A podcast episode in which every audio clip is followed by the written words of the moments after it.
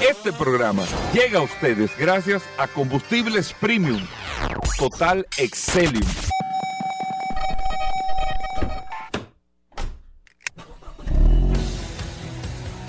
Bienvenidos al programa número uno de movilidad en la República Dominicana. Vehículos en la radio. Bien amigos y bienvenidos a Vehículos en la radio, señores. Hoy es jueves. Gracias a todos por estar en sintonía con nosotros compartiendo hasta la una de la tarde, como siempre, en la más interactiva Sol 106.5 para toda la República Dominicana. Recuerden que siempre después del sol de la mañana nosotros compartimos con ustedes hasta la una de la tarde todas estas noticias, todas las informaciones, todos los comentarios relacionados a este mundo de la movilidad. Mi nombre es Hugo Veras, un placer estar compartiendo con ustedes en el día de hoy todo este contenido, todas las noticias, todas las informaciones que tenemos para ustedes. Recuerden que tenemos el WhatsApp, el 829-630-1990 829-630-1990, que es el WhatsApp de Vehículos en la Radio. Y ahí, amigos oyentes, ustedes tienen todas las informaciones, todas las noticias, todo, eh, eh, eh, la forma de interactuar también con nosotros lo hacen a través de esta herramienta, el WhatsApp. Ya Paul Manzueta se integra en un momento con nosotros aquí en el programa. Y bueno, nosotros vamos de inmediato con todas las informaciones y todas las noticias, más que hoy es jueves, que tenemos el segmento de tasación de vehículos, que tenemos también a Félix Pujols hablando de los derechos en materia de, consumidores, nuestros amigos de Car Factory que estarán con nosotros, Daris Terrero, bueno, de todo un contenido, la verdad que bastante interesante, invitados en el día de hoy en este espacio Vehículos en la Radio. Los dos puntos que tenemos al inicio del programa, uno lo vamos a tocar muy breve, que es el tema de JetBlue. Ya JetBlue hizo en el día de ayer lo que debió de haber hecho, pero lo hizo ya con más tiempo y durante todos estos procesos, que es, que es hacer un comunicado sobre la situación que se está viviendo, o sea, la situación que se ha vivido con, con, los pasajeros, con los retrasos que se han tenido de parte de JetBlue. Lo que manda el librito, que fue lo que nosotros le recomendábamos aquí en el programa, señores, un comunicado. ¿Qué es lo que pasa? ¿Qué ha pasado? El por qué está sucediendo eso. Información para que no haya una malinterpretación como se ha dado al día de hoy de que es un tema con, este tipo de clientes que sabemos de por sí que no lo es, no es un, no es un tema en contra de, aunque nosotros como pueblo, como público, como cliente lo asumimos así y tenemos razones históricas por otras cosas que han pasado, de asumirlo de esta manera, pero usted lo comunica, usted lo informa. A toda situación siempre hay una respuesta. Y esa respuesta, bien lograda, bien manejada, como lo están haciendo, ya uno empieza a entender una serie de cosas. Entonces tú dices, no, mira, ha pasado esto, después de esto, después de lo otro, no ha sido una constante. Todo eso se explica cómo se está haciendo. Incluso tengo entendido que hoy estarán en, en, una reunión en la oficina del defensor del pueblo.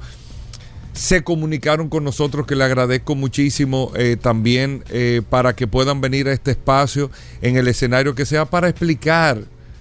Miren, eh, ha pasado esto, aquello, lo otro, esto, esto, lo otro, porque con una explicación se subsanan muchísimas cosas, pero hablando y explicando. Así que ahí está la explicación. Ahí está la justificación de lo que ha venido pasando y procurar que eso no se vaya repitiendo y que nosotros también como autoridades las situaciones que no se puedan justificar entonces que se eh, que, nos sintamos eh, de una forma u otra como protegidos con el tema de sanciones que pueda haber no solamente para esta sino para cualquier otra línea aérea y o cualquier tipo de servicio que recibamos. Eso es todo. Eso es todo. No es ni más ni menos que no sea eso. Y así que eh, qué bueno que dieron una explicación porque la, en la ocasión anterior que sucedió con el equipo del Sol de la Mañana, ni siquiera una explicación se dio. Y eso es sumamente importante, una, una comunicación efectiva a tiempo, aunque sea sobre algo negativo, siempre se convierte en algo positivo. Eso es un principio de comunicación que no hay que ser un genio para entender ese tipo de cosas. ¿De acuerdo? Bueno, vamos entonces con el tema importante. Miren, y las cosas te van diciendo, y nosotros que tenemos tiempo hablando de hacia dónde va la industria automotriz, ya se empiezan a, a, definir o uno empieza a entender algunas cosas en el día de hoy. General Motors acaba de hacer un anuncio que lo, ve, lo, lo, vemos como un anuncio, wow, pero esta gente están perdiendo todos los cuartos del mundo en esto. Todos los procesos de inicio y más de cambio de tecnología eh, y todo lo que usted vaya a hacer en la vida, usted tiene que estar preparado para en la primera etapa poder tener un vaqueo, como se dice, económico, financiero, que le podemos llamar pérdida, otros le llaman inversión, para que el proyecto en futuro pueda tener el éxito que estamos esperando. General Motors está perdiendo aproximadamente, amigos oyentes de vehículos en la radio, óiganme bien, General Motors está perdiendo 5.5 millones de dólares diarios. Oigan bien, más de 300 millones de pesos todos los días, según el reporte del segundo cuarto, del segundo trimestre, perdón, de este año 2022, en el proyecto de vehículos autónomos sin conductor Cruz, así se llama, Cruz. Ellos le pusieron esto tal vez por el Cruz Control y eso, Cruz que tienen ese proyecto piloto y Mari Barra, que es la CEO de General Motors, es un proyecto que está funcionando en la ciudad de San Francisco. Es un proyecto piloto de vehículos tipo unas minibuses 100% eléctricos y autónomos que no necesitan conductor, que está llevando a unas inversiones importantísimas de parte de General Motors con una apuesta a futuro que ellos están haciendo. Y este inicio de vehículos autónomos, número uno, que no tienen conductor. Número dos, con el futuro que estamos viendo, 100% eléctrico. Pero número tres, los vehículos son de ellos. el que le da seguimiento al programa, recuerden lo que nosotros venimos diciendo de hace tiempo, los vehículos son de ellos. Los vehículos son de General Motors y es una operación de General Motors.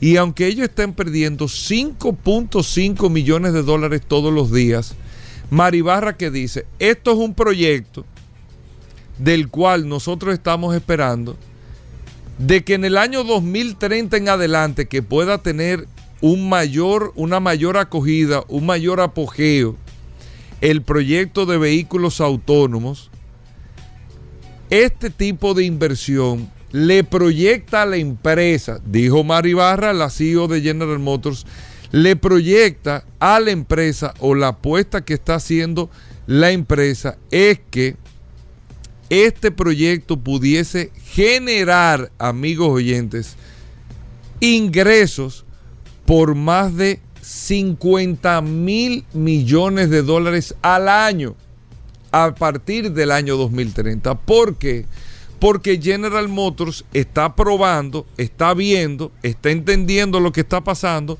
Viene la movilidad de vehículos autónomos. ¿Qué va a hacer General Motors con los vehículos autónomos? ¿Qué van a hacer los fabricantes? Fabricar carros autónomos para vendérselo a usted. Pero no tiene sentido.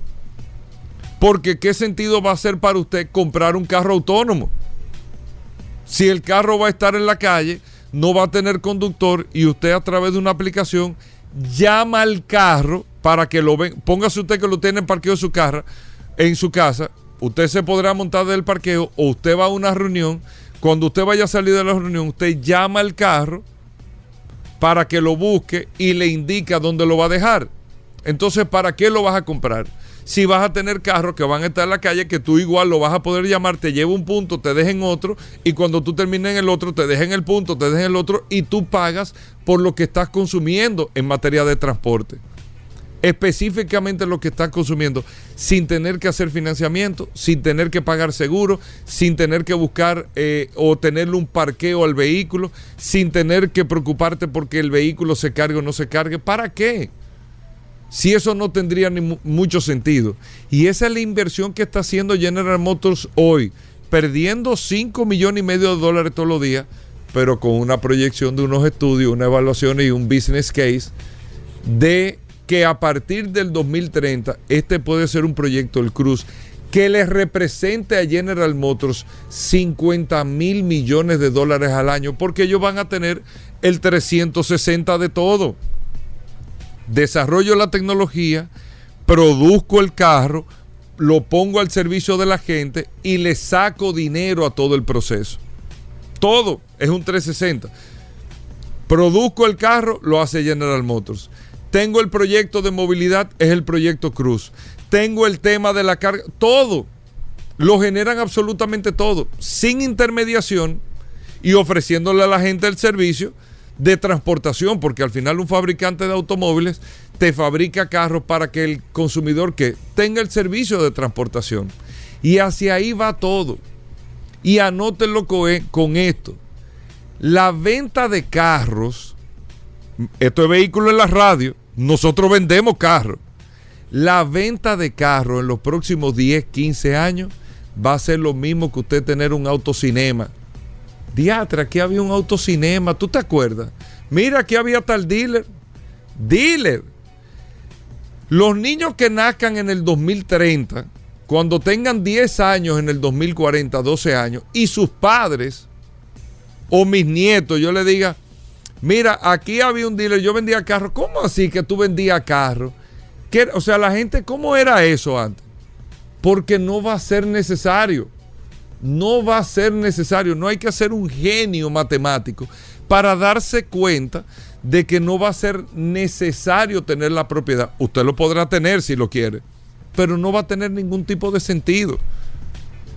Todos los que nos están escuchando ahora, al menos que no trabajen en la calle o que estén haciendo una diligencia ahora, salen de su casa, van al trabajo, salen del trabajo lo que pueden a comer al mediodía, lo que no se quedan volados y terminan a las 5 o 6 de la tarde y el carro ahí parado, depreciándose, pagando financiamiento, pagando seguro, usted con la molestia del parqueo, teniendo una licencia, una responsabilidad civil, si comete una infracción, todo.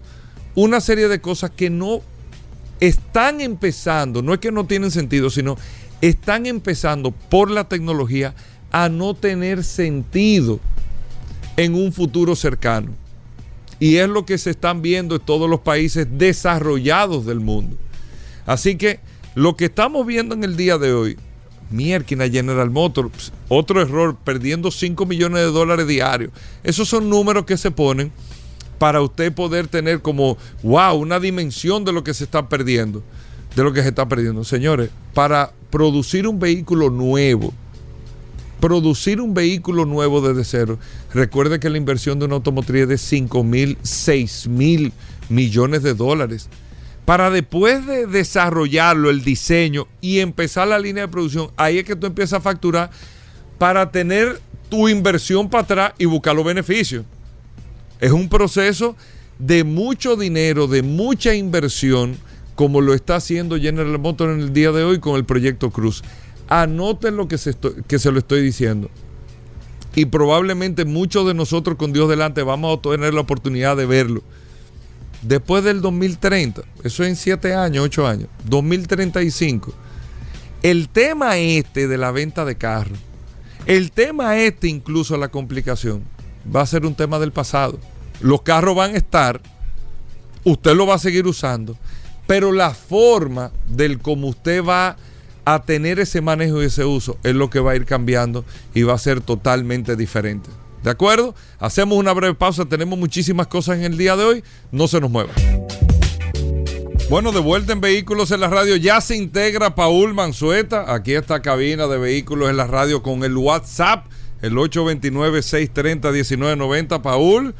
Gracias, Hugo. Bienvenido, gracias, señor. Gracias, gracias como siempre por la oportunidad que me das de compartir contigo en este programa Vehículos en la Radio. Un saludo de inmediato a todas las personas que se conectan a través de la herramienta más poderosa de este programa Vehículos en la Radio, el WhatsApp 829-630-1990 es la herramienta más poderosa de este programa y día tras día nos damos cuenta la importancia que tiene esta maravillosa herramienta. Mira, quiero aprovechar eh, y, hablar un poco sobre el tema de ¿qué ha estado pasando con el tema de los trenes, principalmente en Latinoamérica? Señores, Latinoamérica en la época de los 30, 40, 50, se proyectó o tuvo una proyección bastante interesante con el tema de los ferrocarriles, principalmente, tanto así que se pudiese comparar en algunos aspectos a, a países de Europa en ese momento con el desarrollo de los ferrocarriles.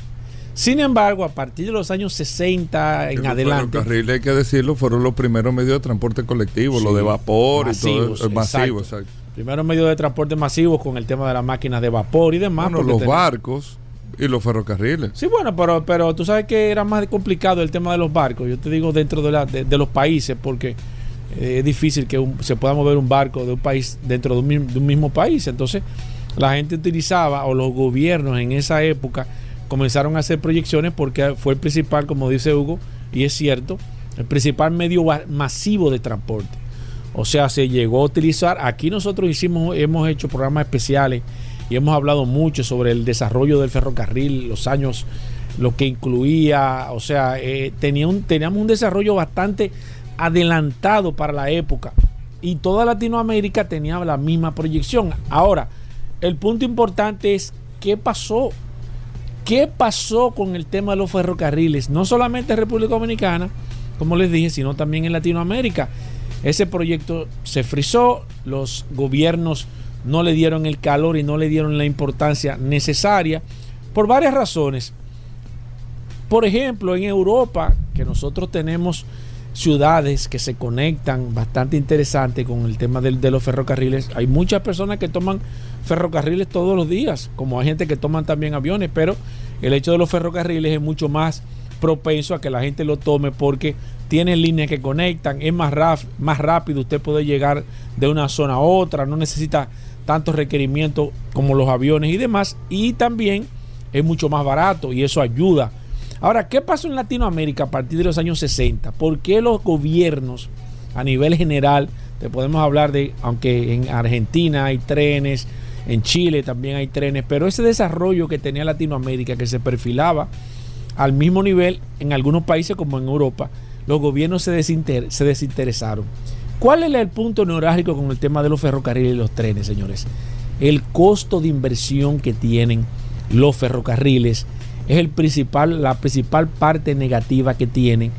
Primero, y luego las distancias, al no ser distancias tan grandes, por ejemplo, aquí en República Dominicana, es muy complicado hacer una inversión porque, si usted no lo sabía, se va a enterar aquí, se habla de que entre el 80 y el 90% de los trenes que hay a nivel mundial son deficitarios en temas económicos.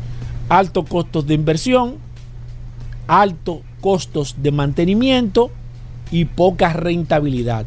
Imagínese usted, está calculado que hacer un tren está promediado entre 15 a 30 millones de dólares por kilómetro.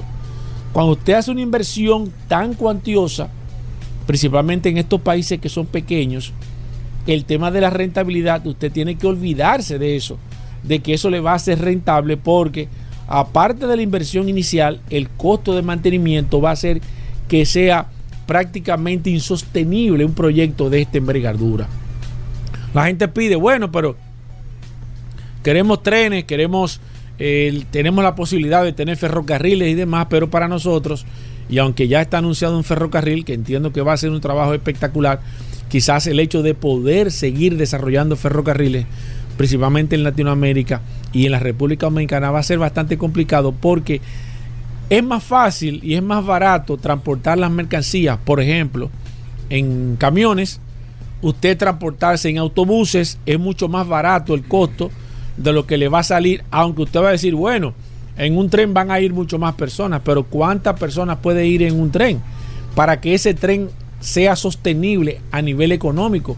Y te podemos hablar, por ejemplo, en el caso de, y no tiene nada que ver con el ferrocarril, pero en el caso del metro de, Santo Domingo, ha sido una mega maravillosa estructura a nivel general, pero eh, fíjense que eh, la, la usabilidad ha sobrepasado realmente las proyecciones. O sea, Aquí en el metro de Santo Domingo no da abasto ni la línea 1 ni la línea 2 y eso ha hecho que sea sostenible el tren dentro de una ciudad eh, bastante congestionada como la ciudad de Santo Domingo, pero ya el tema de los ferrocarriles es mucho más complicado. Por ejemplo, ¿cuántas personas trabajan en Santiago o trabajan en Bonao o en La Vega y vienen diariamente a República Dominicana?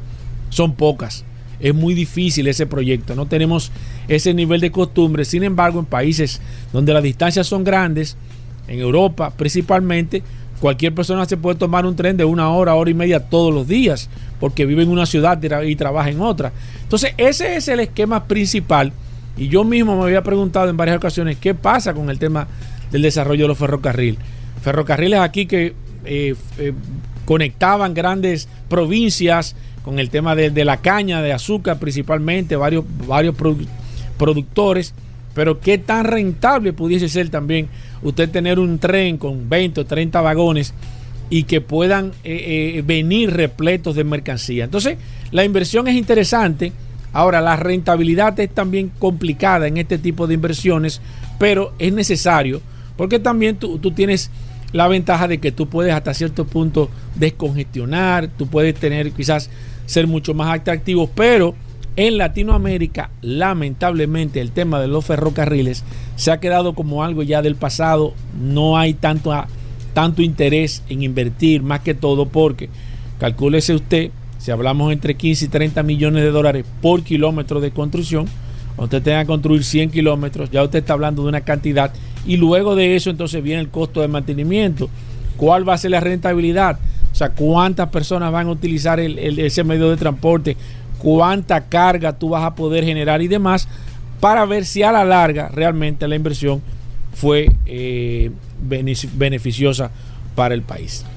Bueno, eh, los ferrocarriles, todos estos países, como tú dices en el momento hoy, pero llegará el momento que van a tener que obligatoriamente tener su auge de nuevo hacia donde va la industria del transporte y la interconexión de transporte, tú te vas a ir dando cuenta. Ahora mismo, tal y como tú dices, pero más adelante, entiendo yo, Paul, entiendo yo, entiendo yo, que podrán ir teniendo eh, eh, o van a ir teniendo de nuevo su auge, porque es lo más costo efectivo, lo más viable que hay. Costo efectivo.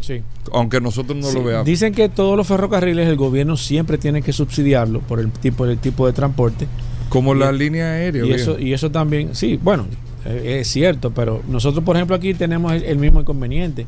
Aquí, aquí habían líneas aéreas que hacían vuelos internos y dejaron de hacerlo. ¿Tú me entiendes? O sea, aquí tú anteriormente tú podías, habían vuelos regulares a Punta Cana, a, Samaná. Sí. eso se tuvo que dejar de hacer, fíjate, porque no era factible hasta cierto punto por el flujo. No, y la distancia. El tema de la distancia. Entonces tú haces una inversión en unos aviones un costo de mantenimiento y al final cuántas personas están volando. Entonces, no te resulta rentable a nivel de negocio poder evaluar. Bueno, nosotros vamos a hacer una breve pausa. Mira qué chaqueta. ¿Quién, hermano? ¿Quién? ¿Quién? Daris ah, Terrero. ¿Qué? Daris Terrero. esa chaqueta, esa chaqueta no, no, de aquí. No, no. Esa chaqueta no, la compro aquí. Y no es alquilar tampoco. Para aquí alquilan chaqueta. Claro. ¿Qué pasa? Bien? No es alquilar. aquí, vamos no, una pausa. aquí no alquilan chaqueta y eso. Ya estamos de vuelta. Vehículos en la radio. Sol, 106.5. La, más interactiva. De vuelta en Vehículos en la radio, señores. Recuerden que hoy tenemos el segmento de Car Factory. Félix Pujol va a estar con nosotros.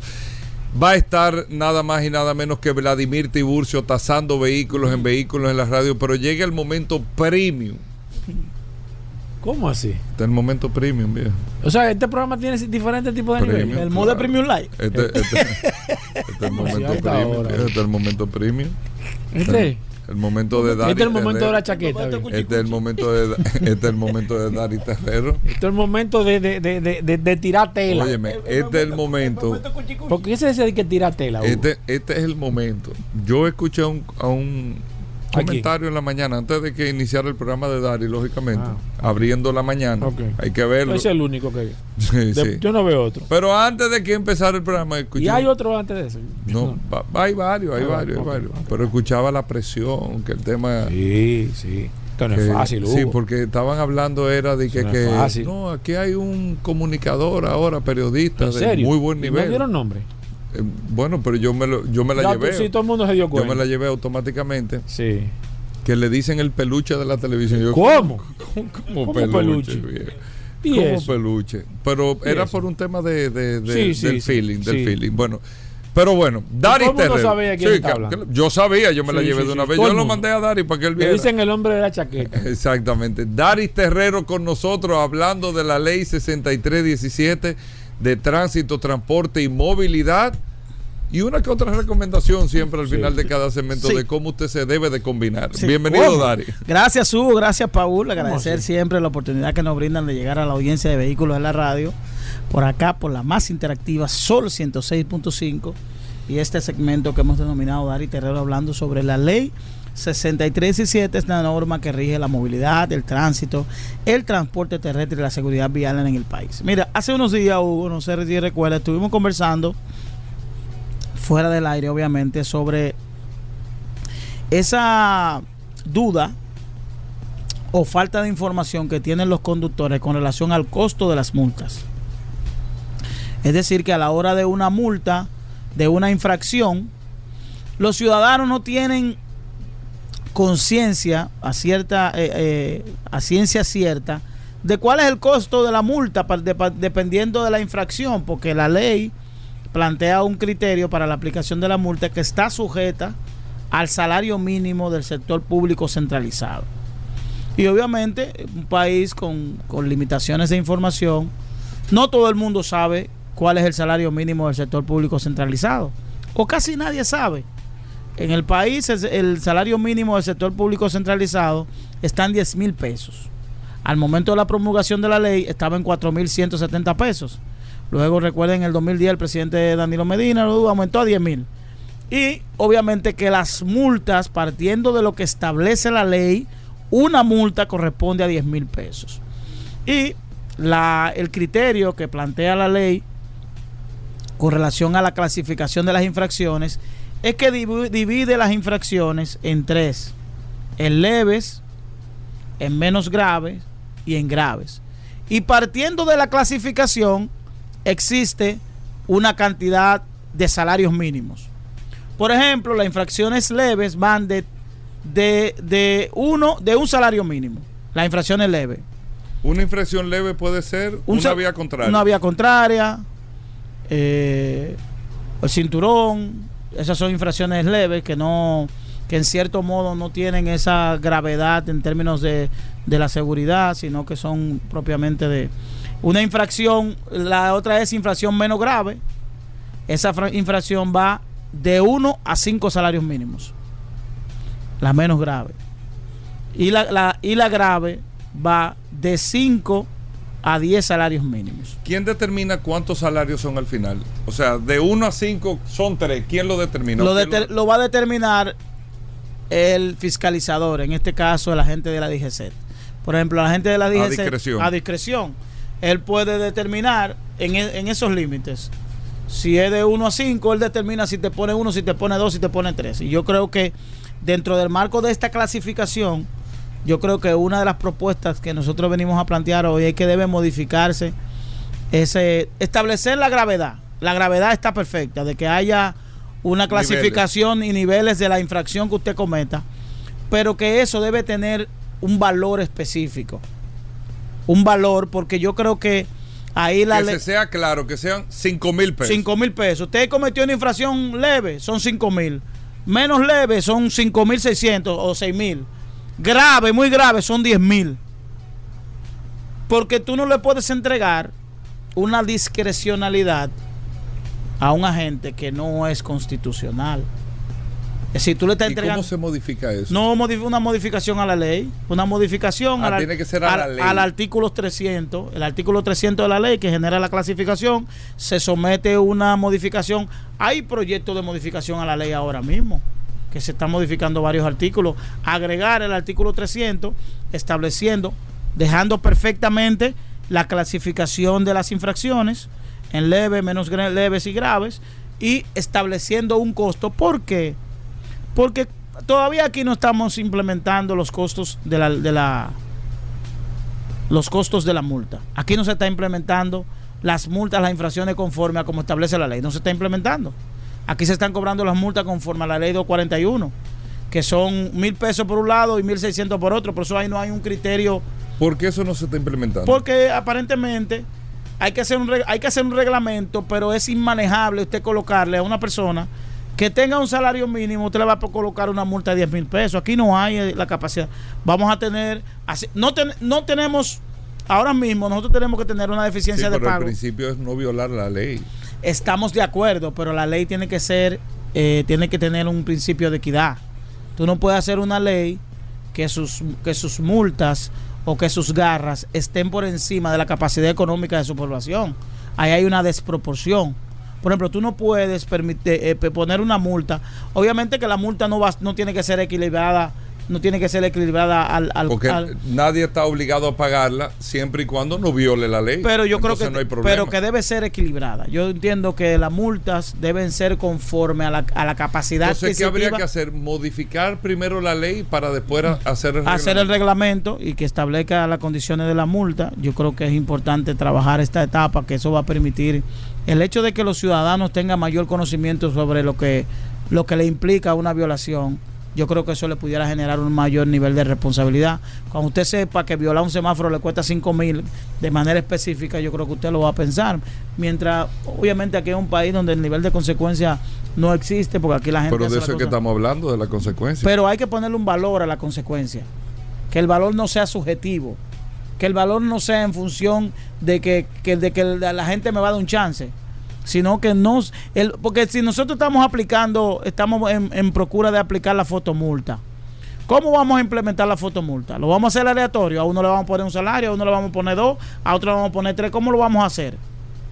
entonces esa, esa disparidad esa disyuntiva con relación al tema de la colocación del costo no genera no genera eh, certeza con relación primero a la imposición de la multa. ¿Cómo tú calificas? ¿Cómo tú, ¿Cómo tú vas a saber?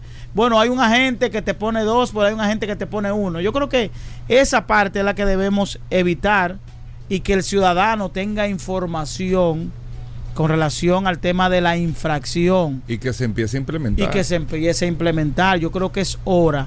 Mira, partiendo de los últimos informes que estamos teniendo, de los datos de los datos que se están obteniendo en base a estudios, de lo que le cuesta a la República Dominicana los accidentes, de lo riesgoso que es tomar una vía en República Dominicana, yo creo que es hora de ser lo suficientemente drástico con la aplicación de los sistemas de consecuencia que plantea la ley. Que yo creo que son, a mí me parece bien el tema de la clasificación, lo único que tengo mis dudas con relación al tema de la, del costo de las multas. Y yo creo que también se debe implementar el tema de la información.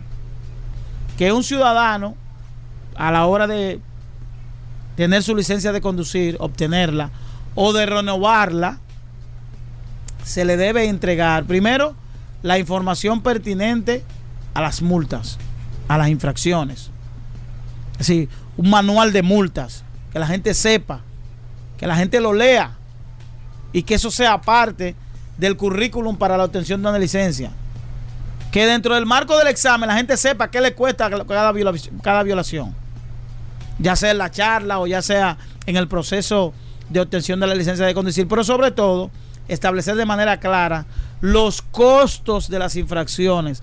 Que no esté sujeto a la decisión de un agente de la DGC yo creo que eso es una recomendación que nosotros hacemos desde aquí de, modificar el artículo 300 de la ley que habla sobre la clasificación de las infracciones y sobre todo establecer en el artículo creo que es 192 que es donde se establece las multas, establecer un costo específico en función de la gravedad de la infracción. Bueno, Daris Terrero para comunicarse contigo. Lo pueden hacer a través del 829-421-7758, es nuestro WhatsApp. 829-421-7758. Además, nos pueden seguir, enviarnos fotos, sugerencias, videos a través de las redes sociales, eh, Twitter, Instagram, Dari Terrero 1. Mira, Dari, eh, ya entendí, ya todo empieza a tener sentido. Ten cuidado. Me está escribiendo ahora. Ten cuidado. ¿Quién? Eh, caballero? ¿Quién? No, Mariano Abreu me está escribiendo que te dio un Mariano intensivo. Abreu. Sí, sí, sí, sí. Mariano Abreu que Mariano le dio Abreu no que- que- sí, no no no a esta hora no pero le dio un intensivo a Dari y ya yo empiezo a Ah, entender fue que cogió. Ok. Claro, Ah, no, pues Mariano. Abreu, uno de los hombres más exquisitos, Claro, más exquisitos. Claro, no, ya Más sí. exquisito, un ya gran se amigo. sabe, ya se sabe por qué. qué. ya todo empieza Ah, bueno. a tener sentido. Ah, Mándale un saludo, un saludo, Saludo. a Mariano, bien. Sí. Mariano Abreu. ¿Y esa bien. seña? No acá. vamos a una pausa, vamos a una pausa. estamos de vuelta. Vehículos en la radio. Bueno, de vuelta en Vehículos en la Radio, aquí están los chicos de Car Factory que hicieron un video, me encantó el video que hicieron de que eh, eh, autonomía... eh, Ah, el- la, la bronca autónoma. Ajá, la- de que categoría 6 maneja muy A, pero le quedó muy A. Pero Gracias, bueno, Car. Factory, señores, Gerardo y Jorge están con nosotros en Vehículos en la Radio, siempre con la radiografía automotriz, pero ustedes estaban, tú, era tú que estabas montado en la... Sí, en la- en- éramos los dos que estábamos. Los dos estaban montados de que en, en- en una bronca, yo estoy viendo el video y digo, oye, pero... Está dando brinco la bronca. Exacto, no dando brinco Ah, y eso, ah. lo otro. Y yo, pero ¿dónde que está esta gente? Y sin manejar ni nada. Y era arriba de una grúa que estaba... Que está prohibido. Que está prohibido, exactamente. Está prohibido Sí, eso. se lo iba a decir. Sí, eso Está es ilegal. Eso es Está ilegal. prohibido. Está prohibido. Ya Está sabes. prohibido. la Eso es sumamente Yo le peligroso. iba a decir, le iba a decir, pero ya que Sí, tú lo pones sí. y se lo dicen en el Quedó aire. chulo, pero está prohibido. Sí. Está prohibido. Gracias Está por prohibido. su observación. Eso- Bueno, bienvenidos chicos, ¿qué hay de nuevo? Gracias, Hugo Paul, por este espacio que nos dan todos los jueves. Para hoy tenemos un acierto de parte de Hyundai y es un vehículo que ha sido que ha tenido varios nombres a lo largo de toda su historia. Un sedán subcompacto que llega al mercado en 1994 y nos referimos a Accent, Hyundai Accent. ¿Qué significa? Atención, la abreviatura significa Advanced Compact Car of Epoch Making New Technology. ¿El qué? Advanced Espérate, Car. Pero eso no lo sabía aquí. No, aquí no lo Yo sabe. tuve un ¿Quién? Accent, ¿Quién? yo no sabía ¿Quién eso. aquí no lo sabe, Hugo? ¿Quién? Hermana. No, no, em, pero no menciono el nombre, viejo. No, ya, pero ya- ya ahí- yo no puedo decir. no hay. Eso no lo sabía Rodolfo, puedo yo No, decir. no, pa- no, pero dime tú. No, pero ¿Qué es lo que significa Accent? Advanced Compact Car of Epoch Making New Technology.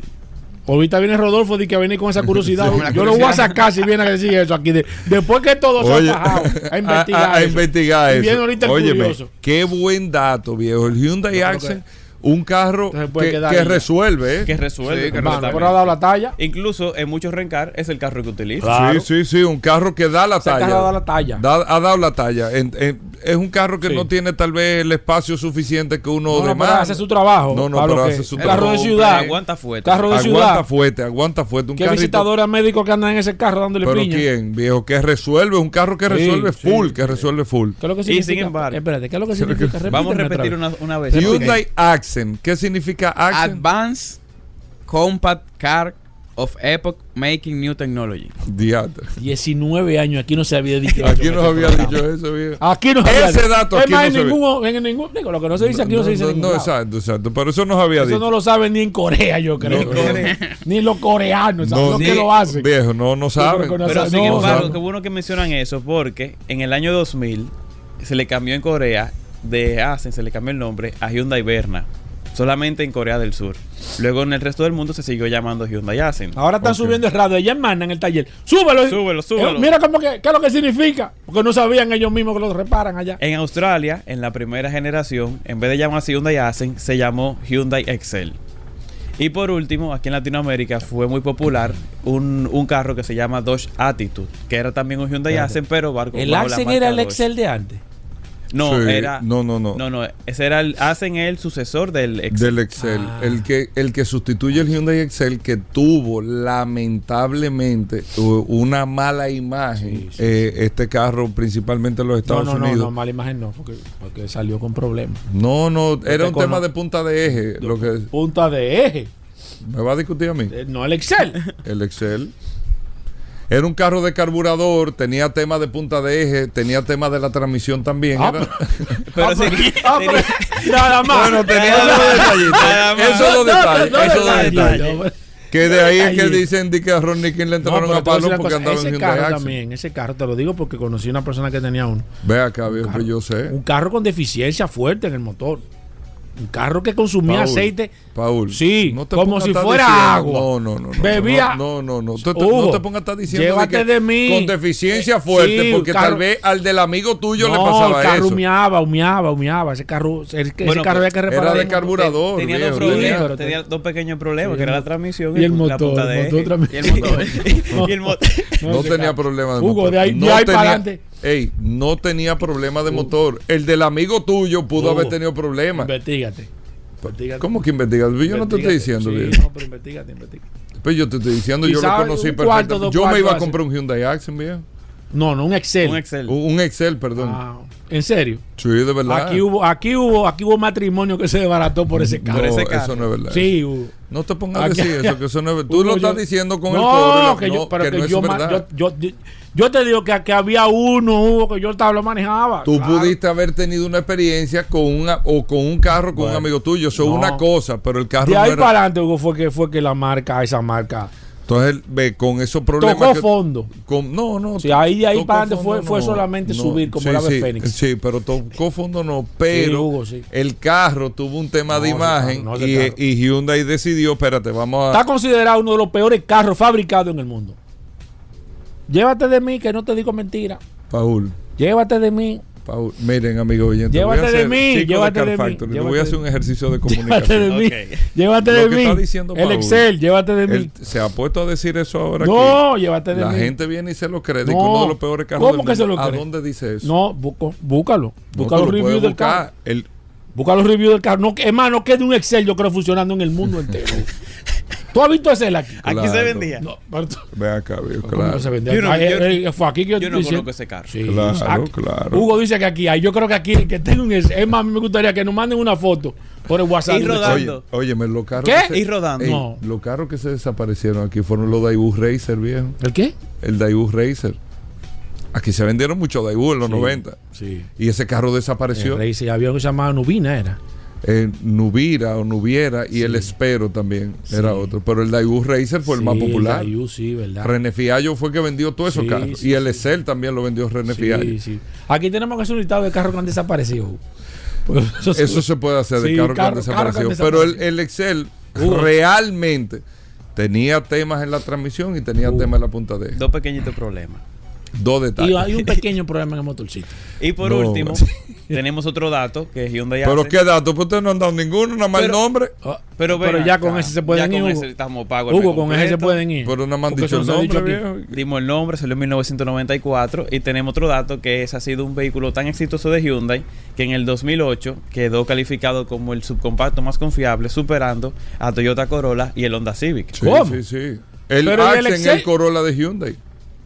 En términos de, de, de, de- El caballo de batalla de, de- los de coreanos. fiabilidad, es de todo. Viejo, ese carro, ese carro no tiene acabadera. El Accent no tiene acabadera. Sí. No tiene acabadera. No tiene, no tiene. La nueva generación de Hyundai Accent está disponible en nuestro, en nuestro canal de YouTube. Probamos la, la, que- el que, está- la versión que se está vendiendo aquí en República Dominicana en un precio de 24.900 dólares. Está bien completo, tiene Pero sus yo, dos yo bolsas no, de nunca aire. vi ese carro compitiendo con el, con el Corolla y el Civic. No, no, como no es no. que compita, sino que es la versión para Hyundai de lo que significa. Pero no el Cor- compiten. No, no, no, no, no. El, el Corolla es mucho más grande. Exacto, es lo que te digo. Entonces, lo que pasa es que esos carros en mercados como los nuestros no tienen mucho espacio. Tu carro 24,900 y tú tienes una Sí. jeepetica eh, de ese tienes la mismo Venue tamaño. ya. La Venue, que está en ese precio. Exacto. Entonces, cuando tú te vienes a- Pero se sigue vendiendo, ¿eh? Se sigue se vendiendo. vende, el sí. No, pero hecho, porque hay gente que prefiere un carro Sí. que una jipetica, pero Sí. eh, libra por libra, la Exacto. decisión de la mayoría es una jipeta. No, de hecho hay países donde ya no se vende Hyundai Accent, sino que se está vendiendo Hyundai Venue. Que Venue, una jipeta, está sustituyendo a lo que era el... el Por ¿Tiene el mismo de pre- espacio, el mismo espacio? Sí, es lo mismo. sí, es prácticamente lo mismo. Es lo el mismo, espacio. lo mismo, es lo y además mismo. equipamientos son muy Y, y la similares. diferencia de precio. de Él la Venue. cuesta lo mismo. Cuesta lo Cuesta mismo, yo creo. Ah, no, pues yo compro la Venue mejor. Exactamente, exacto. Si quieren ver nuestros reviews, está disponible por YouTube como Hyundai Accent Review en español, Car Factory. En Car Factory eh, RD en YouTube, Y arroba Car Factory RD en Instagram. en Instagram también, ahí lo tienen. Bueno, chicos, Y pues, que estén atentos que viene un review de Ford Bronco, probándolo en el monte. ¿qué tal, eh? Ese carro es un carro de mis sueños. La broma. Demasiado bueno. Probamos la versión más full, que era la Wildtrak, paquete Sasquatch. Y ese vehículo no tiene perdedera. Eso se le Tiene el quita la puerta, 360, se le quita la puerta, techo. se le quita el techo. Cómoda. Bueno, tiene goma de 35 pulgadas de taco. Eh, fuera de la ruta es cómodo, pero ya una vez en carretera suena mucho. En la Y segunda fila la no es tan segunda cómoda. fila Va muy En la recto segunda a la fila. espalda, en la segunda fila. Eso es típico de los vehículos de, de, de- de carga. De, de- de todo terreno y ese tipo de cosas. Bueno, ya no todo terreno, pero, pero en los vehículos de carga, las camionetas principalmente, tienen el sillón de atrás muy ¿Por recto. qué? Eso es un tema, no sé, yo, yo de verdad no, no, no explico por qué ellos hacen eso. Porque anteriormente era un tema de espacio para... para, para Pero tienen espacio, mucho o sea que por espacio, espacio pero- no creo que Pero no sé por qué ese vehículo me- no tiene bueno, razón. tenemos que llamar a un ortopeda Eso, pero- para que no, pero- no, no diga el por qué un ¿Cómo así? ortopeda. ¿Cómo así? Eh, exacto, ¿Aquí? al doctor Chago Jacín. Exacto, Oh. para que nos diga por qué que Ah, no ortopeda. bueno, pues bueno, ahí está, chicos. Gracias a nuestro amigo de Car Ey, Factory. la votaron. hoy, Vamos a hacer una pausa, venimos de inmediato. Estamos de vuelta. Vehículos en la radio. Sol, Sol 106.5. La, la- la más interactiva. Bueno, de vuelta en Vehículos en la Radio. Gracias a todos por la sintonía, por mantenerse con nosotros. Y aquí está nada más y nada menos que Félix Pujol Jerez, nuestro abogado en materia de derecho a los consumidores. Félix Pujol, bienvenido al programa. La gente te estaba esperando aquí en Vehículos en la Radio jueves. Paul tiene una caterva de preguntas ahí, pero antes, eh, Félix, eh, te veo con tu t-shirt de Asusivo y todo. Hoy es que arranca la Oye, que feria. Ya arrancó. Sería bueno exactamente hacer como un resumen y recordarle a la gente que hoy en San Susi está Susivo. Claro que sí, gracias Hugo siempre por la oportunidad, a la gente del WhatsApp que me esperan aquí, a Paul un fuerte abrazo. Bueno, sí, desde hoy, eh, desde las 10 de la mañana estamos abiertos eh, en San Susi Convention Center. Hasta el 1 de agosto estaremos celebrando Sotoferia Papá Montado con Asocibu. El resumen es que más de 3.000 vehículos estarán exhibiéndose. Tenemos está montado todo allá. todo está montado. Las entidades bancarias, Banco BACC, Banco Caribe y Banco Confisa que están ahí, las aseguradoras, compañía de GPS, tenemos parqueo suficiente, seguridad en el entorno, el plan piloto depurando vehículos. No se pierdan su autoferia, vayan de manera presencial y también pueden consultar a través de la página www.asocibu.com para que cuando lleguen allá puedan inmediatamente llevarse su vehículo. Bueno, Félix Pujols, vamos de inmediato con las preguntas y las orientaciones con, con- en materia a los derechos de los consumidores. Paul tiene una serie de preguntas ahí. Oye, yo estoy no- asustado ya. no, no, no, a nuestros amigos oyentes de vehículos en la radio. Recuerden que Félix Pujol es un especialista en derecho del consumidor, eh, en las situaciones que pasan, en cualquier cosa que usted se haya sentido. Yo quería arrancar, que sé que no lo tenemos ahí, Félix, para tocarlo con este caso de la línea aérea JetBlue, las situaciones que han pasado. Escuchamos incluso una declaración del director de Proconsumidor. ¿Cómo puede intervenir Proconsumidor con la experiencia que tú tienes con estas situaciones de retraso de vuelo y todo? ¿Hay competencia? ¿Se puede hacer algo? Eh, que, que- como de- desde tu punto de vista, si estuviéramos hablando ahí... Esto- eh, esto es orgánico, esto no lo es estamos orgánico, esperando, Exacto, pero- pero- desde tu punto de vista. Mira, hace muchísimo tiempo, tengo que ser un poco duro. Creo que yo he sido muy eh, solidario con Proconsumidor en este segmento y en otros segmentos que tengo, pero yo creo que en este tema eh, le ha faltado eh, intervenir a Proconsumidor. Vamos a decirlo. Pero hay que ver, ¿tiene que ver pro- consumidor Pero es que o tiene que ver eh, es las que voy. instituciones de aviación? Miren, en ausencia de la intervención de un órgano regulador sectorial, Proconsumidor debe de entrar. Máxime, si eh, la autoridad que está llamada a intervenir no tiene las competencias jurídicas quizá para hacerlo. Porque hay que decir también que la Junta de Aviación Civil tiene un marco normativo un poco débil para poder sancionar e intervenir en estos temas. Entonces, ¿cuándo es que el principio, el principio de supletoriedad que establece la ley de protección al consumidor se aplica cabalmente en este tipo de casos? Cuando hay zonas grises, cuando hay falta de regulación. La principal institución que está llamada a resguardar los derechos de los, de los consumidores y usuarios pro consumidor solamente no debe intervenir cuando hay un ente regulador sectorial que tiene una ley que está llamado en principio a intervenir, llámese Indotel, eh, Superintendencia de Banco, Superintendencia de Electricidad, ese tipo de regulación, ese tipo de instituciones tienen un marco normativo fuerte que le permite accionar en primera instancia y pro consumidor solamente de manera accesoria entraría. Entonces, dicho esto, en este caso, hace ya más de dos años, incluso yo recuerdo hace unos meses, no más de seis meses, que tú me preguntaste en el aire, Hugo, el tema de JetBlue, que estaba sucediendo eso, yo creo que cerca de un año. Entonces tenemos más de dos años hablando del tema, pero consumidor lo que tiene ya que intervenir tiene que intervenir porque ya el asunto escapa. Incluso yo estoy escuchando que el mal servicio está afectando hasta la salud de muchas personas. O sea, personas que se han quedado con medicamentos en, eh, de insulina, de, de presión arterial en las maletas y no tienen acceso, varado en un, en un, en un país, en un aeropuerto que no tienen acceso ni siquiera a eso. Entonces, este drama, por eso es que cada caso se tiene que ver de manera particular. Este drama ya la República Dominicana, el Estado Dominicano no se lo puede permitir. Entonces, pro consumidor que intervenga y tome la principalía del asunto y que sean ellos que tengan la voz cantante y que le propongan al Estado si hay ausencia de regulación cualquier tipo de, de, acción conjunta en virtud también del principio de coordinación de la administración pública. Junta de Aviación Civil y Pro Consumidor que intervengan y si tienen que cancelarle la licencia como una medida precautoria, que lo hagan. Le revoquen la licencia o se la suspenda provisionalmente hasta que se sienten. Eso es una, es una potestad que tiene la administración pública. Bueno, ahí está la opinión. Vamos con eh, Paul Mazueta. Perfecto, aquí tengo preguntas. La primera dice, por favor, pregúntamele. Eh, ¿Y esa boca? Ah, no, no, no, porque la, la, yo lo que creo que el tema de cancelación de licencia o, o es suspensión tema, provisional es una es, medida precautoria. Es, un tema eh, mucho más profundo. Yo creo que ahí, ahí, ahí, el llegar ahí, yo creo que por cabello y salió ¿Tú entiendes? No, no, no. Yo, te, yo digo por para no ser emocional en no, este tipo no, de no, cosas. pero pero sí, si claro. hay que llegar al asunto de con suspender. el tema de, de, sanción, sí. Claro, sí, claro, claro. Pero ¿quién va a sancionar y bajo qué marco normativo van a sancionar provisionalmente? ¿Y ese eco? ¿Quién es que está hablando? Eh, Dari, viejo. Ese, Dari ha es la voz. aquí. ¿Cómo que Dari le se ha dice? quedado aquí. El El doctor- señor el voz. doctor. Dari se quedó aquí. Bueno, vamos, Paul. Mira, dice, por favor, pregúntamele al abogado si cuando uno compra un vehículo que no es importado, o sea, que el dealer solo si- sirvió como intermediario entre una compañía y luego lo vende a un ter- tercero. En ese caso, ¿quién debe emitir la factura? ¿El dealer o la compañía a la que era dueña? Quien le vende directamente el vehículo es el que es el responsable Sí, eso- de eso- emitir la factura. Eso está Sí. establecido incluso Claro. dentro de impuestos internos, es el dealer. Claro. El dealer te mete la factura El normal. Perfecto. Creo. ¿Eh? ¿Cómo creo? No digo Es así. acá, Hugo. Bueno, pero- es así, pero- así.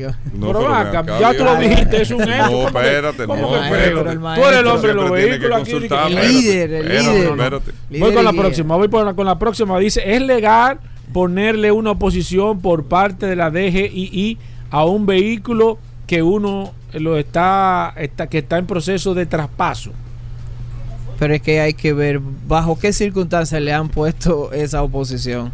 Porque eh, me luce que ahí hay un- una omisión de información importante. Vamos, Claro. vamos a pasar a la otra. Ahora, la DGI sí está autorizada en caso de que... De que, que la DGI la pone. Ajá, vamos a ver. No, no, No, digo. no, no, porque no. la No, DGI porque la pone yo- basado en un marco Claro, regulatorio si, específico. Si tú debes impuesto, la DGI... Ahí es que voy. La- Entonces estamos omitiendo Ah, algo de pues información. dilo tú, tú eres que no, sabes. No, está bien, dilo, no, dilo. no, no, que yo no domino bien ese tema. No, lo que pasa es que siempre omiten información. Sí, si sí. te la dan completa, pero Claro. por algo la DGI la pone. Sí, pero está, pero está, tiene, Claro tiene todo, sí, todo su derecho claro en que hacerlo. sí. Voy con esta, dice saludo, hice un descargo en el 2014 de un Nissan Sentra B15 2003. Eh, nunca hice el traspaso, pero la DGI no aparece con mi cédula o la placa del vehículo. Tengo la cédula del que me lo compró y tampoco aparece al nombre de él. Wow, pero eso es un caso. ¿Será que lo vendió a un tercero? Siempre que tiene con los datos debe de aparecer. Que vaya a la DGI y busque la información con el chasis, eh, si no tiene acto de venta, pero con, con los datos de los eh, vendedor y comprador para que le den la información Ahí y haga el proceso obligatorio. Es que el sistema recoge con el chasis del vehículo, la placa, el nombre de quién, de a quién está. Sí, se hace de todo, pero la DGI tiene la información. Sí, que vaya de la qui- y DGI. de quién lo hizo De que claro que sí. Perfecto, sigo con la próxima. Aquí está Félix Pujol Jerez. Eh, su pregunta a través del 829-630-1990. Dice saludos, hermanos. Favor preguntarle al abogado, luego de que se descargue un vehículo, ¿qué tiempo tiene para que la multa, para que multen a la persona que lo compró? Es un procedimiento administrativo en, en- en unos cinco o eh, bueno, el procedimiento de sanción es diferente, pero deben de hacer el proceso en unos cinco días más o menos. Pero el procedimiento administrativo sancionador es un poco eh, complicado y cada administración tiene sus plazos. Eh, hay un marco general para establecer los procedimientos y cuándo deben de emitir la sanción, pero la verdad es que son unas fases y la DGI tiene bastante trabajo. Puede ser unos 30 días, digamos. Perfecto, voy con la próxima. Dice, el caso de un amigo es que vendió un vehículo en el año 2016 y la persona no hizo el proceso debido y le vendió a otra persona. Para descargar ese vehículo, ¿cómo procede si no él no tiene el contrato a mano? Ah, es lo mismo, otra vez. Esos son procedimientos bastante excepcionales porque para usted ir a la DGI tiene que llevar copia del contrato, copia de la cédula suya como, como vendedor y hacer el procedimiento de descargo pagando 300 pesos allá. Sigo con la próxima. Aquí dice, buenos días. Favor, pregúntamele al abogado. Oh, pero este, pregun- este vez se, se pregunta al No, abogado. Eh, si puedo registrar eh, el acto de venta en la DGII para descargo de inmediato o debo de esperar un tiempo específico para hacerlo. Mire, eso es un tema un poco discrecional, aunque la norma lo establece. Yo recomiendo que vaya eh, lo más pronto posible porque en estos tiempos, fíjense la cantidad de preguntas y, y de alertas que tenemos de, de terceras personas que no hacen el procedimiento de descargo. Entonces vaya usted y sea diligente para que no tenga ningún tema de responsabilidad civil. ¿Cómo prevén eso, eh, Félix, con el tema de la feria? Eso sí está No, no, eso sí, porque los dealers hacen el procedimiento. Cuando es a nivel formal y comercial, los dealers hacen su procedimiento. Lo que pasa es que estos casos gente va a comprar el carro y. eh, Claro, al- y se hace el, los- endoso, el traspaso, eh, dentro del plazo que establecen las normas, porque probablemente le emiten una placa provisional, y entonces la placa provisional tiene una vigencia de 90 días. Y hasta que esa fecha no concluye, ellos tienen ese plazo Eso para, es un vehículo para recién hacer- importado. recién importado. Si es interno, pues ya hacen el, el- el traspaso. Perfecto. Eh, una última, déjame, déjame buscar una, una de, buena. de libro, Tengo- seguro. tengo Eh, tengo sí, porque aquí. de libro que me la Dice saca. aquí, saludo, hizo un descargo. Ah, no, ese, ese ya lo leí. Eh, que fue que lo repitió. Dice, buenos días, Paul. Por favor, pregunta al abogado que si no hay una sentencia de la Suprema Corte de Justicia que falló a favor de un señor que había vendido un vehículo y quien lo compró Con y lo de tuvo la un accidente y ganó el caso el vendedor.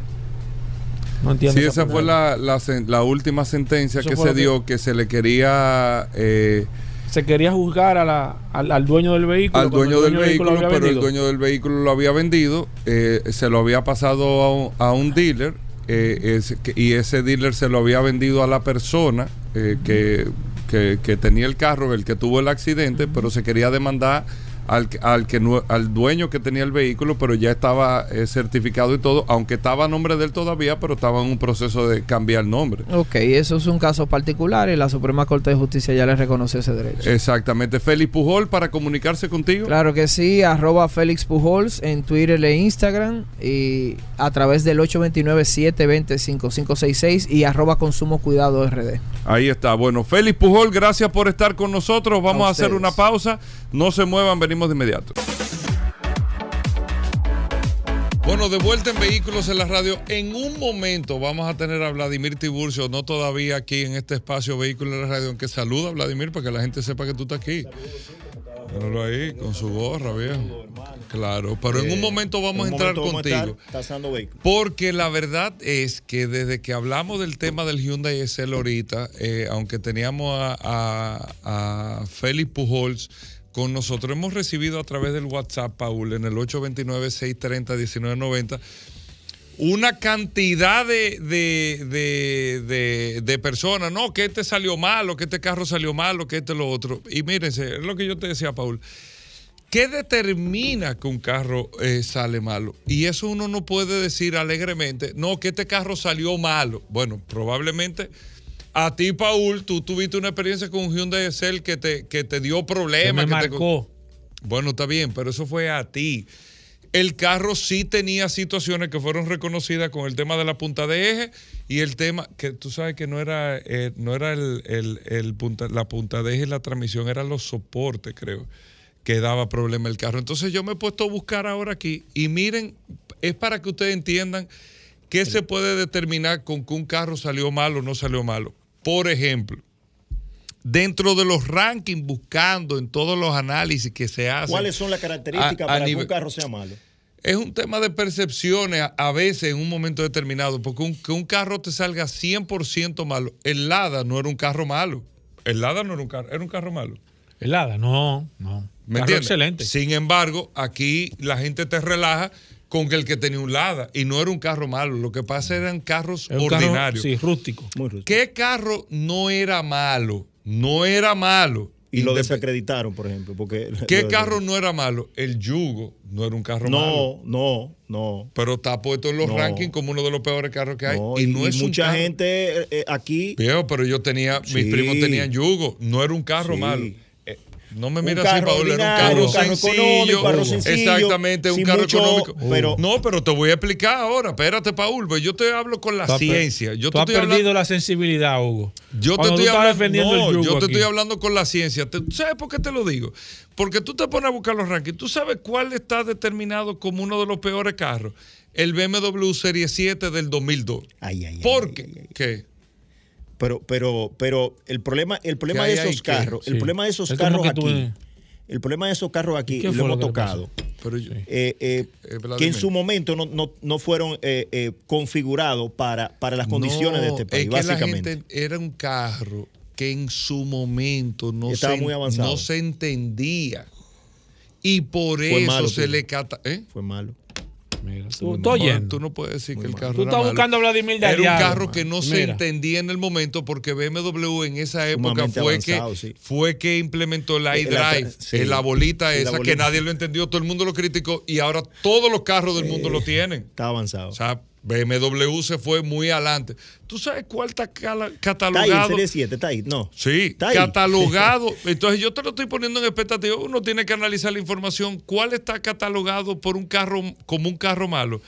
El Chevrolet, el General Motors es el EV1, que era el carro Ah, eléctrico, que se hizo. Que no está catalogado, está catalogado sí. mal. Lo que pasa es que Aparte de feo. en el 97, cuando salió el carro, el mundo no estaba preparado para ese carro. Tú carro no es puedes feo. decir que Eh, Me escribieron aquí que tú te acuerdas el eslogan del yugo.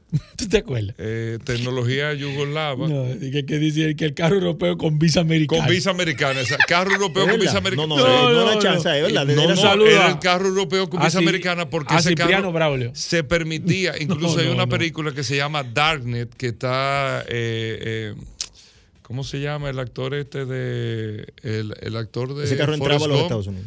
El actor de Forrest Gump. eh, Eh, Tom Hanks. Tom Hanks está en esa película y ellos relajan porque tenían un yugo que hablaban de la tecnología yugoslava, que yo cuánto, eso, lo otro. Pero lo que te quiero decir con esto, sí hay muchos carros que realmente eh, dieron problemas, pero hay otros carros que tú los catalogas como malos, pero era que estaban fuera de momento. Un carro que dio problemas aquí reales, el Daewoo Racer.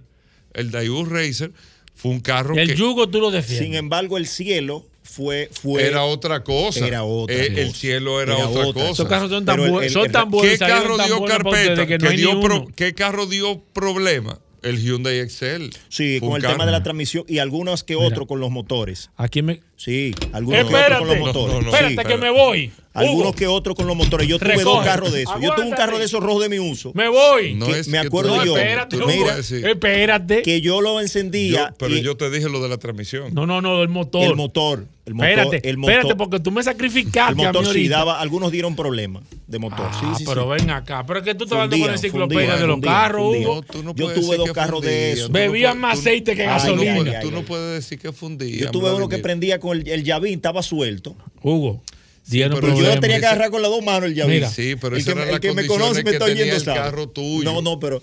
Tú no puedes decir que el carro- mío andaba Mira, con dos. Oscar. Ureña nos dice que él tenía un Excel en Estados Unidos. Y le- ¿Y le- cómo se, le fue? y se lo robaron y fue a poner la denuncia y la policía no quería aceptar. No quería aceptar la denuncia. eso no.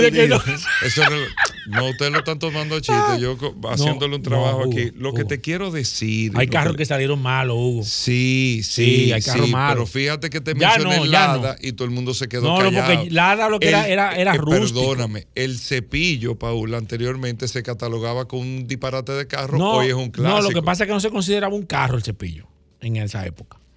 No, Bueno, se, consideraba, eh, no se consideraba un carro, se consideraba una cosa un que. cepillo, Una un cosa que también. Exacto, un exacto, cepillo. La gente exacto. no lo respetaba el cepillo. Exactamente. lo No, el cepillo era de los carros como el picapollo que te decían, bueno, ahí había cuatro carros y dos cepillos. Te compraste un carro, tú dices, no, me compré un cepillo. Tú dices, pero ¿y quién Ahí hay habichuela acá y Eh, pica Eso, es verdad. Pero bueno, ya nada más quería hacer No. ese paréntesis ahí. No. Vamos a la pausa y ya venimos con Vladimir Tiburcio a tasar vehículos aquí. ¿Y ¿Qué fue que te, te Oh. No, están aquí me, no, acá? aquí me están hablando de esa el- de Hugo Vera. El carro que. Del ¿De Excel. verdad? Sí, aquí no, hubo de verdad, gente- por aquí- dilo, viejo. no, no, no, lo que pasa es que la gente le está cayendo encima del carro, pero, pero en realidad, Pero fue una época. Ya, ya. Ya un no, carro ya aquí que no. dio que dio el Pero ¿y por qué tú no coges Racer. 10 llamadas para hablar No, de carro? no, pues no tenemos- vamos carro. a con Vladimir a aquí- tasar vehículos Es verdad, ahora. Racer, Pero vamos a el hacerlo Racer mañana viernes. el Racer, que la gente quiere hablar El contigo. Daewoo Racer a mí me consta Sí, sí, sí. que fue un carro. ¿Tú sabes qué Sí, carro fue difamado aquí? Siendo un Yo te gran voy a decir, sí, porque tú sabes que yo soy el equilibrio de este programa. Yo digo, yo te digo si es verdad lo que tú No, vas a decir. un carro que fue di- difamado aquí, el FIA 1. Ah, eso Pero sí, Sí, excelente eso y es un excel- Eso Ahí es estoy verdad. contigo. Estoy de acuerdo No, contigo. pero Ahí no estoy es contigo, ahí estoy. No, no, contigo. estoy de acuerdo contigo. el, Estoy de acuerdo en el contigo. 7, en el 7 no Sí, en el sí, sí. No 7. tienen que estar conmigo. Sí, sí, Yo lo sí. que le estoy Sí, diciendo sí, es la sí. información Eso es verdad. de cómo se Muy manejan buen las Ese, ca- ese Claro, carro, ese carro, la- ese Sin carro la gente embargo, lo eh, maltrató. sin embargo, La- el Panda fue mal, fue ¿El malo. El Fiat Panda. No, pero eso era Fue- otra. fue- pero es fue que no fue tan pasa- popular aquí. Lo que pasa es que el panda no. El panda, Panda, ni como eso- animal. Es otra cosa. Bueno, vamos a una pausa y vamos a tasar vehículos. muy bueno. Vamos a tasar vehículos con Vladimir. Bueno, Vladimir Tiburcio ya formalmente tasando vehículos aquí en Vehículos en la Radio como cada jueves. Si usted quiere saber el precio de su carro, si usted quiere saber las condiciones de su vehículo, si usted quiere saber, eh, eh, o sea, eh, con las condiciones que tiene su vehículo, en cuál es el precio, en cuánto puede estar valorado su vehículo. Vladimir Tiburcio es un tasador oficial, tiene su compañía de tasación, aparte del dealer, tiene su licencia para tasaciones y te da ese servicio de tasarte el vehículo. Y aquí en el programa todos los jueves nosotros te damos de manera promedio del carro que tú tienes si quieres saber el precio de tu carro. Vladimir, bienvenido. Saludos, Piedra, Hugo Vera, Paul Mansueta, los muchachos aquí en cabina y las personas eh, que nos escuchan cada jueves. Eh, como bien dice, solamente tienes que llamar o escribir por la, por la aplicación del WhatsApp, marca, modelo y año, y le vamos a dar un rango de precio de ese vehículo que usted quiere comprar o ese vehículo que usted quiere vender. Un rango de precio porque no estamos viendo ese vehículo y siempre lo decimos, no autorizamos a nadie hacer una operación o a comprar o a vender con estos precios, simplemente utilícelo de referencia. Si se dan cuenta, eh, cuando llaman que decimos un valor, no fijamos un valor único, sino que damos un rango de, de precio y lógicamente estamos confiando en que el carro está en buenas condiciones. Siempre los precios el valor lo que tú das es con un carro. bueno, que esté bueno, Que dentro, esté de, bien. de- dentro de su rango, condiciones, años, que esté bien, no es pensando en otra cosa. O sea Vladimir, que, ¿qué le da más valor al carro usado? ¿La pintura o el motor?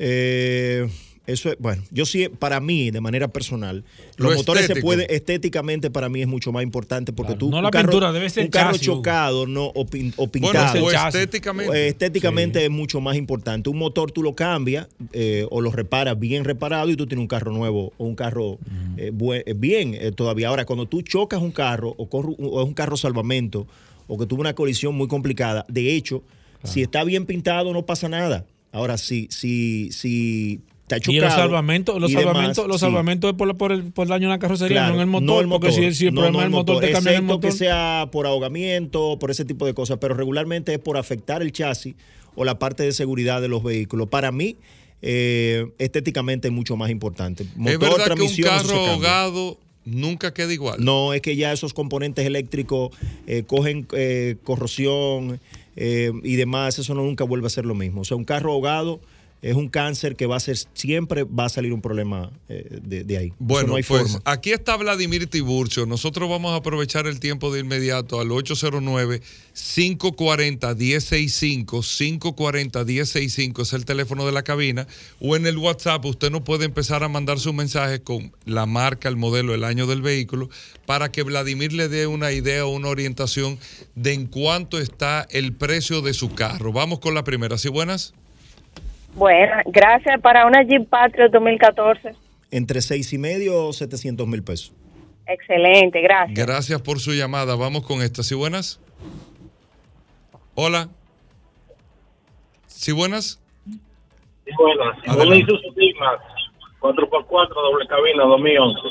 Automática 4x4 2011. Mecánica. Mecánica Mecánica. 4x4. Sí. Eh, 850, 925. Gracias. Gracias por la llamada. Sí, no importa el kilometraje ahí. No, eso no lo hemos hablado, eso no, eso no, no importa. Esa, esa guagua en ese motor aguanta. Ok, sí, buenas. mucho kilometraje. ¿A lo buenas? Sí. Estoy, eh, el precio de una Hyundai Gran Santa Fe 2014, ultimato. Es una guagua entre 950 a 1.050.000 aproximadamente. Perfecto, gracias por la llamada. Sí, buenas. Hola. Hyundai Santa Fe 2011, 2.4 blanca. Seis y medio, 675. Gracias por la llamada. Sí, buenas. Hola. Chevrolet Colorado, Chevrolet Colorado Z71 2016, automática 4x4. Automática 4x4 full, 22, 24 mil dólares. 22, 24 mil dólares. Sí, buenas. Ford Explorer 2013. Es siete y medio, eh, 825 mil pesos. A lo mucho, perfecto. Vamos con esta. Sí, buenas. Sí, gracias. Nissan Pathfinder 2014. 2014, 8 y medio, 875. Me preguntan aquí, Vladimir, si el color tiene que ver con el precio. No, es más atractivo, pero no tiene que ver No con el te da precio. valor. No, atractivo sí. Sí, buenas. Aló. Buenas. Adelante, señor. Sí, correcto. El Lincoln Navigator 2013 y Expedition 2011. El Navigator 2013, eh, nueve y medio, un millón cincuenta, un millón cien, dependiendo la, la qué kilometraje tenga aproximadamente. ¿Y la Expedition, señor? 2011. 2011. Igual, eh, y la, la eh, eh, seis y medio, 700 mil pesos más o menos. Esa guagua es un tremendo vehículo. El único tema de esa guagua, por el hecho de ser un poquito, o sea, suena un poquito barato, es el tema del consumo. Que aún convirtiéndola a gas todavía eh, genera. Ese es el único problema. Después la guagua es excelente vehículo. Perfecto. Vamos con esta. ¿Sí buenas? ¿Sí buenas? Vamos con esta. ¿Sí buenas? ¿Sí buenas? Hola. Mazda Demio 2006. ¿Un qué, perdón? Mazda Demio 2006. Eh, 275, entre 275 y 325. Gracias. Gracias por la llamada. ¿Sí buenas? Buenas tardes. Una Kia Sportage 2019. Sporta 19, entre 10, 20, 22 mil dólares más o menos. ¿Sí buenas? Sí, buenas. To- Toyota Land Cruiser 2003, Prado. Para, Land Cruiser Prado 2013. 13. 2013 entre 32, 34 mil dólares, hasta 35 mil dólares. 2013, Vladimir. Hmm. ¿Sí buenas? ¿Qué fue? ¿Está barato? Está barato. Cara, Buenas. Ah, Pero ven acá, viejo. ajá. ¿Sí Ah, buenas? di- eh, ok, hermano 2010. Paul, que vale Cuatro 500 por la de. ¿Una Forescape? 2010, 4x2. Eh, 380, 425. Perfecto, gracias. Gracias por la llamada. ¿Sí buenas? Sí, buenas. Sí. Toyota RAV4 2012, por favor. Eh, 9 y medio, entre 9 y 9 y medio. Gracias. Gracias por la llamada. Aquí está Vladimir Tiburcio, 809-540-1065. ¿Sí buenas? Sí, bueno, Ford Explorer en 2015, techo panorámico, XLT. 2015 entre 20 y 22 mil dólares. Vamos con esta llamada. ¿Sí buenas? ¿Sí buenas? Hola. Hola, Infinity Q60 2018. Una, la Q70, que es como la Station Wagon. ¿Qué año es? 2018. 2018 es una guagua entre 18 o 20 mil dólares más o menos. 22 mil dólares. Gracias. Gracias por la llamada. ¿Sí buenas? Adelante. Sí, por favor, una Ford Explorer 2015, 4x4, límite panorámica. 20, entre 20 y 22 mil dólares. Gracias. Gracias por la llamada. Mira, me están escribiendo Vladimir. Es bueno que la gente sepa. Me dicen, ah, pero que tú estás dando unos precios muy diferentes a los que están en las páginas de internet. Para que tú public, tú puedes pedir lo que tú quieras por el carro y una cosa es el valor de mercado. O sea, Sí, eh, la, la página de internet, por ejemplo, donde se publican los carros, no, no te obligan a ti a ponerlo en el precio real. Y lógicamente, eh, ya si usted quiere una tasación de manera oficial, tiene, tiene que ponerse de acuerdo con nosotros, hacer una cita con nosotros y nosotros hacer un levantamiento de información. Tú estás dando el precio de mercado. El mercado es algo muy, es un tema de, de- de lo que usted piensa. O sea, el dominicano es muy de ponerle incluso el valor sentimental a las cosas. Hay personas que van a estar de acuerdo con los precios que damos y otras personas que no. Esto es una dinámica para que la gente pueda tener una idea. Ahora, eh, eh, la tasación y, la- y las personas que nos escuchan que han hecho tasaciones con nosotros, la tasación que nosotros hacemos sí da un valor final del mercado, donde dice realmente y el por qué llegamos a ese precio. Entonces, que eso tú consideras ya la parte no, no, mecánica. no, ya la parte mecánica, el, el- el- el kilometraje, el historial que tuvo en los Estados Unidos, si vino en los Estados Unidos, cómo está el motor, si la relación entre la- los años que tiene y el kilometraje es compatible y otras cosas que se toman en Sí, cuenta pero que, para se- fijar un que precio. sepan como tú dices en las páginas, tú pones No tú solamente pides lo que eso, tú quieras. ahí en esas páginas hay carros que están publicados hace 6, 7 meses que la persona lo vendió y no lo ha quitado. Simple y llanamente, no, no lo ha quitado, sigue ahí y no, se, no, no está tan, tan actualizado. De hecho, esas páginas para, no- para, para nosotros que manejamos el mercado de precio bien, cuando tenemos un vehículo se nos hace un poquito más fácil. Porque la gente va con la percepción de que hay muchos en, en 20 y porque el tuyo está en 15, pero realmente el de 20 estaba muy caro y el que está en 15 es el, es el valor, o sea, y, y viceversa. O sea que esa página no es que le hemos sugerido, lo ideal sería tener dentro de esas páginas carros clasificados, donde sean carros tasados, que tú puedes imprimir tu misma, mira, se tasó y, y cada... eh, 30, Pero es una 45, buena idea. cada 30, 45 días se actualiza esa tasación y tú dices, puedes en la misma aplicación imprimir tu, tu tasación. Mira, ese carro se tasó, tiene estas condiciones buena y se tasó hace 15 días, 20 días. Y pueden, y pueden poner, yo le he sugerido eso, pueden poner en esa página. No, no. Tú, se- tú tienes un dealer tú quieres certificado carro para ponerlo, para ponerlo en tu, en tu página de, de, de cualquiera que tú publiques. Pero una tasación Está ahí. formal. No, no, y tú lo imprimes. No, no un, No, no, no, no, no, un no, no, parámetro no. de precio. No, no, una la misma tasación que tú lo imprimes y que se actualice cada 45 Eso está días. bien, ¿eh? Entonces tú dices, mira, que tengo que llevar un mecánico. No, porque esos carros que están de este lado, que son carros clasificados, certificados, tú puedes comprarlos sin ningún tipo de problema. Está bien. Voy Pero con aquí todo es. Sí, vamos eh, con una ¿Sí buenas? Paul no está de Sí, acuerdo. sí, No, no, no, no. difícil. Ya, ya. Aquí está Vladimir. Nissan Sentra 2016. Eh, entre 700 750 mil pesos. Ok, vamos con esta. ¿Sí buenas? Hola. Buenas. Sí. Adelante. Gran, Gran Cherokee Altitude 2017. 2017, 25 o 28 mil dólares aproximadamente. Perfecto. Me dicen que si una jipeta, si es diésel o gasolina, ¿qué tanto puede variar el precio si es la misma jipeta? Si es la misma jipeta, solamente vale más en la, la mayoría de modelos, excepto que sean Toyota, eh, que tienen un atractivo mucho mejor, en el- o Isuzu. En la mayoría de casos, cuando es usado, eh, eh, regularmente es un poquito más económico el tema diésel por el mantenimiento. Ahora, cuando es nuevo. O sea, más económico de precio. De precio. Cuando el vehículo es nuevo es diferente. El diésel es un poco más, más caro. Voy con esta. ¿Sí buenas? Buenas, Toyota Forerunner Límite 2014. 2014, eh, 32, 33 mil dólares.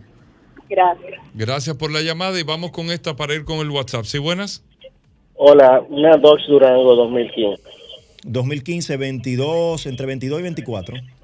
Perfecto. Ahora vamos con los amigos del WhatsApp en el 829-630-1990. Vladimir, antes de ir con el WhatsApp, recordar, eh, vete automóviles, vete Somos tasadores autorizados y si usted va a comprar un carro en este momento, somos la única compañía que hacemos este servicio. Usted va a comprar un carro en este momento, se pone de acuerdo con nosotros, nos llama al 809-306-5230, ese es mi WhatsApp, 809-306-5230, hace una cita con nosotros y nosotros vamos a hacer un levantamiento de información. Nosotros vamos a chequear todo lo que usted necesita saber antes de comprar ese carro. Le vamos a entregar un documento de manera formal, incluyendo Carfax, eh, escáner de computadora, todo lo, que te- todo lo que usted necesita saber. Lógicamente, nosotros vamos a poner a su disposición más de 20 años de experiencia que tenemos en el sector y ya con esto usted puede tomar una decisión si compra o no. 809-306-5230 en mi WhatsApp y también me pueden seguir en las redes sociales como T Automóviles, que es el dealer, y T Avalúos. Repito, somos la única compañía que hacemos esto hasta el momento, o sea, de manera certificada, que ya no hay razón para usted decir me engañaron. Si ya usted compró ese carro, siga usando su carro. Lo ideal es hacerlo de manera preventiva antes de comprar ese carro, agotar ese proceso, incluso que en algunos casos la persona que le está vendiendo no sabe lo que está vendiendo y usted puede cuidarse de eso. Bueno, pues vamos con el WhatsApp 829-630-1990. Paul, el hombre del WhatsApp. Vamos con el WhatsApp. Eh, mira, Francis nos está escribiendo aquí. eh, dice que, que él quiere traer un vehículo de los Estados Unidos, eh, de Massachusetts específicamente, Vladimir. Que, que si tú conoces o sabes de alguien que le pueda gestionar eh, ese, ese si el traslado. carro de libre comercio lo puede traer él mismo. ¿Tú recomiendas eso? Que la persona lo, puede- pueda, lo, haga de manera, de Sí, manera personal. De manera personal. No- no es, es que nadie- es que no, es que tú no puedes traer un carro de los Estados Unidos si tú no eres un dealer. O sea, yo no, no sé quién puede hacer eso. Pero él puede hacer las averiguaciones y cuando viene la, difer- la diferencia no es mucho. Además, quizá lo que, es el, lo que él se está ahorrando aquí, eh, si el carro es de él allá, vale la pena. En muchos casos no vale la pena, Paul. En muchos casos vale la pena que él lo compre aquí. En otros casos, si es un vehículo que tú tienes en los Estados Unidos, de manera que tú lo estás usando y, y ve que te hace más sentido tú mandarlo para acá, lo Sí. puede hacer si es libre comercio. Y nada más llamar a la a la- a aduana y verificar con el chasis, que me parece uno, cuatro o cinco. Exacto. Es libre comercio y la diferencia entre un dealer y no es tampoco una cosa significativa. Voy aquí, Jorge Lara dice, recuerden que el WhatsApp es solamente para escribir, por favor. ¿eh? Eh, ok, eh, Jorge Lara dice Nissan Frontier NP300 2017. Automática full.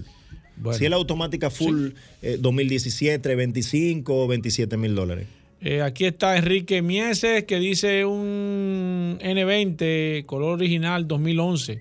2011. Por favor. Si es, si es el Corolla original, si no es Mamey. Dice, dice el que no, que eh, es negro. 425, 4 y medio. Víctor García dice Forest Escape 2014, motor 1.6. 6 y medio, 675. Eh, aquí está Zacarías Acosta que dice, tengo una camioneta Chevrolet Colorado 2010, el precio doble cabina Eh, de doble gasolina. cabina, auto- au- bueno, doble cabina, gasolina, 4x2, 4x4.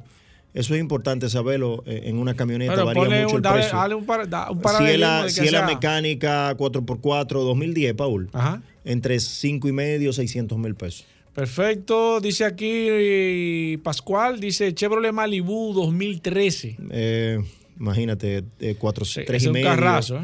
Entre 3 y medio, 375 más o menos. Eh, Dani dice Volvo XC 90 2016. 2016 es una guagua de 40, entre 35, 35 o 38 mil dólares. Alguien que se está agregando aquí dice Forescape eh, 2012, cuatro cilindros. 5 y medio, 5, 25, 5 y medio. Perfecto. Eh, Víctor Cisnero dice Mitsubishi Cara de Gato 2006, diésel, el precio. Sí, hay que ver si es la 2.8, si es la 2.8. Dale los dos precios para Si que- es una 2.8, ¿qué año es, Paul? 2006. 2006, si es 2.8 entre 3 y 3 y medio, y si es eh, el, el motor un poquito más grande, eh, 375, 425. Porfirio Vázquez dice una Tucson 2006. 2006, 325 o 375. Eh, Víctor dice un Ford Mustang 2012. Eh, hay que ver cuál es, Paul. O sea, qué modelo es de Mustang. Si es, eso Exacto, es- Víctor, escríbeme a ver qué modelo es. El doctor Manuel Ciprián dice una Forrunner 2017. Precio, por favor. 35 o 37 mil dólares. Jorge Parra dice aquí Nissan Qashqai 2012. Eh, cuatro y medio, 4.25. Aquí está, gracias a ti, Laura. Moronta nos escribe eh, RAV4, eh, modelo 2018 o Dos- año. 2018, si es el modelo más, más full, entre 25 o 28 mil dólares. Ángela González dice: Hola, buenas tardes. Eh, precio de un Toyota Corolla 2011 Corolla 11, 5 y medio, 600 mil pesos. y Civic 2013. Eh, 6 y medio, 675. Michael Arroyo dice: Una Ford Escape 2010. Eh, 380, 425. Marino Liriano dice: Honda Pilot 2013. 2013, 6 y medio, 675 hasta 700 mil pesos. Lucas Cuevas dice aquí eh, una, una, un Beat 2012. Em, 4 y medio, 475. Déjame ver. Antonio Estrella dice Ford Escape 2020. Escape 2020. 20 entre 18 19 mil dólares. Eh, Amos Encarnación dice Kia Sorrento 2011. Eh, Techo si no- panorámico, si no es tres filas de Si no asiento. es GDI, 5 y medio, 575 hasta 600 mil pesos, si no es GDI. El ingeniero Villar dice aquí eh, un Honda Fit 2012, el japonés. 5 y medio, entre 5.25, 5 y medio. Carlos, eh, Carlos Coronado. Ah, bueno, mira, borró el mensaje, Carlos. Parece que.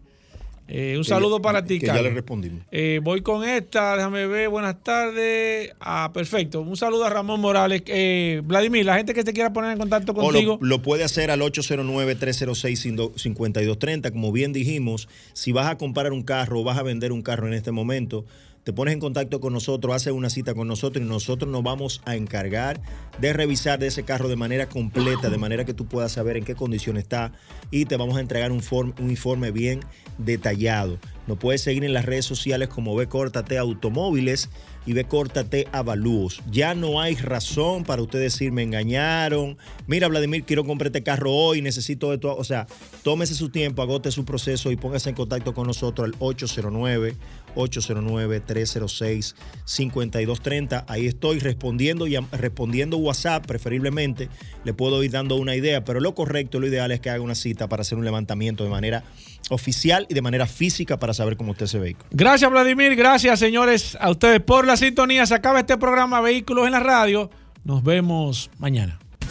Combustibles Premium Total Excelium presentó.